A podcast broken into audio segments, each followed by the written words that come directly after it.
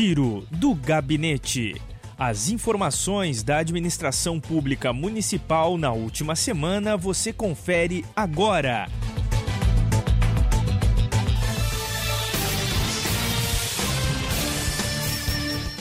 Olá, estamos começando mais uma edição do Giro do Gabinete especial de feriado. Para você que se liga com a gente aqui na nossa programação, através das redes sociais, também nas rádios locais né, e no nosso Spotify, onde você acompanha todos os destaques da semana do Executivo Municipal de Arroio Grande. A gente começa falando a respeito da visita da presidente do Conselho Municipal do Idoso, a senhora Sandra Vieira, que acompanhada de representantes do órgão, estiveram reunidos com o prefeito Ivan Guevara na manhã da última terça-feira, dia 22.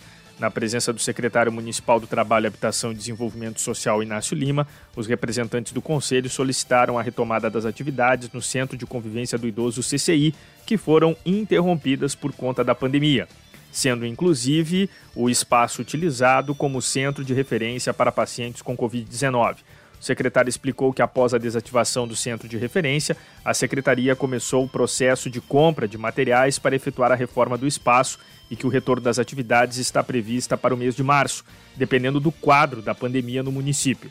O Centro de Convivência do Idoso é um importante espaço que promove atividades físicas, artísticas e cursos preparatórios para a terceira idade. Dentro da agenda, então, do prefeito Ivan Guevara, que também acompanhou né, na última quarta-feira a Conferência Municipal de Saúde Mental. O evento que aconteceu né, ao longo aí da sua programação, contando com palestras e discussões, reunindo aí profissionais da saúde, o público atendido pelo CAPS e a comunidade em geral, com o objetivo de proporcionar um atendimento qualificado para a comunidade.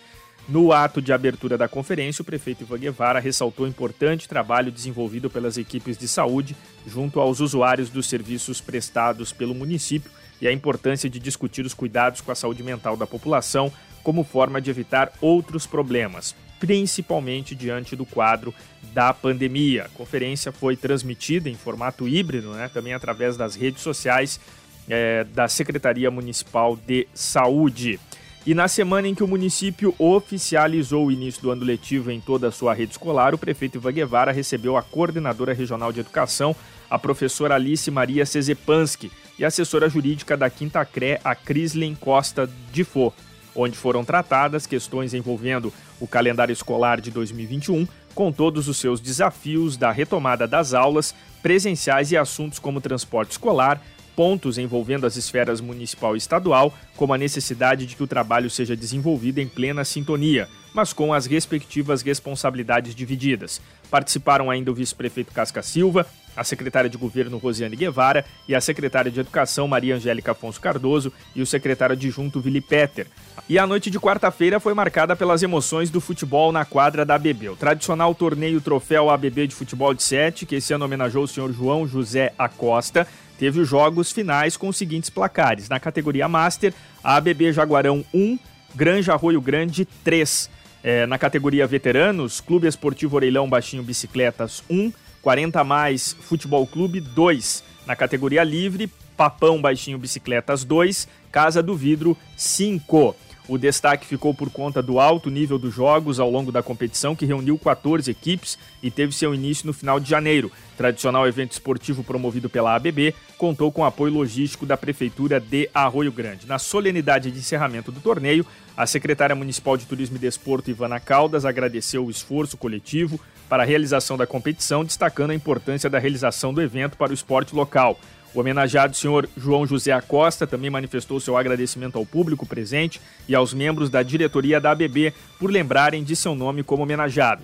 Ao saudar o público presente, o prefeito Ivan Guevara agradeceu a todos os atletas, elucidando o protagonismo da ABB como instituição que mantém e organiza o campeonato. Né? As informações também e as premiações você confere nas nossas redes sociais desse grande evento que aconteceu envolvendo aí a ABB em mais uma edição né, do troféu ABB de futebol de 7, esse ano homenageando o senhor João José Acosta.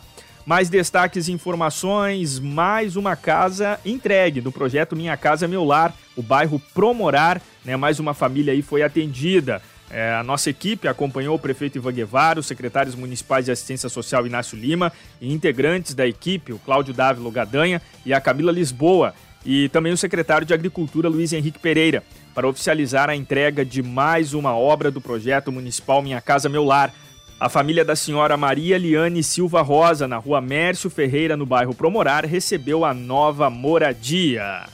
Para mudar a cara da região, o embaixador uruguaio fala com otimismo sobre a hidrovia do Mercosul. Uma das últimas reuniões em Brasília do vice-prefeito Casca Silva e da secretária de governo Rosiane Guevara na semana passada, e que a gente ainda repercute, foi com o embaixador do Uruguai no Brasil, o Guilhermo Valles Galmês, né, é, o, numa agenda né, que tratou o tema sobre o desenvolvimento da região sul, como a implantação da sonhada hidrovia do Mercosul ligando Brasil e Uruguai, que impulsionará o comércio entre os dois países e o desenvolvimento turístico. A obra que consiste na dragagem do canal é, Sangradouro até a Lagoa Mirim, passando pelo canal São Gonçalo, Santa Isabel e Pelotas e chegando a Rio Grande.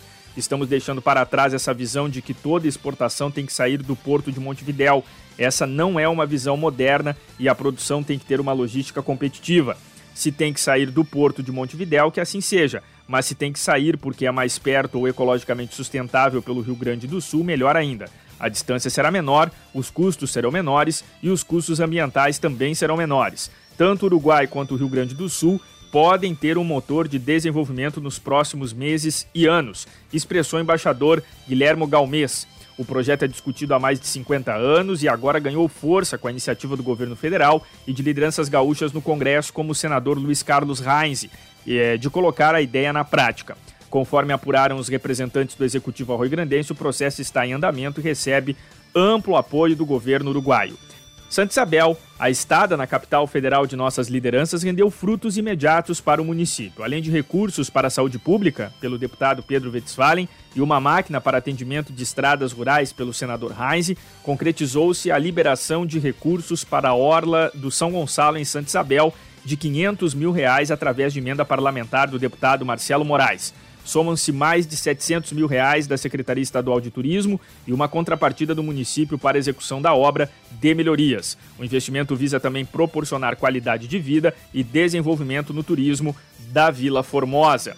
As últimas informações, né, a secretária de governo Rosiane Guevara, acompanhada da secretária de turismo Ivana Caldas, também esteve na última quinta-feira, dia 24, no gabinete do secretário estadual de turismo Ronaldo Santini, discutindo detalhes do projeto com Cláudia Mara Borges, diretora-geral, e João eh, Bertoldi, diretor de desenvolvimento e qualificação, ainda tratando a respeito desse projeto. Essas são as informações e os destaques do Giro do Gabinete, as informações desta semana. Você confere aqui é, nessa edição especial de feriado, atualizando todas as manchetes para você da agenda da Prefeitura Municipal de Arroio Grande. Tenham todos uma excelente semana e até a próxima.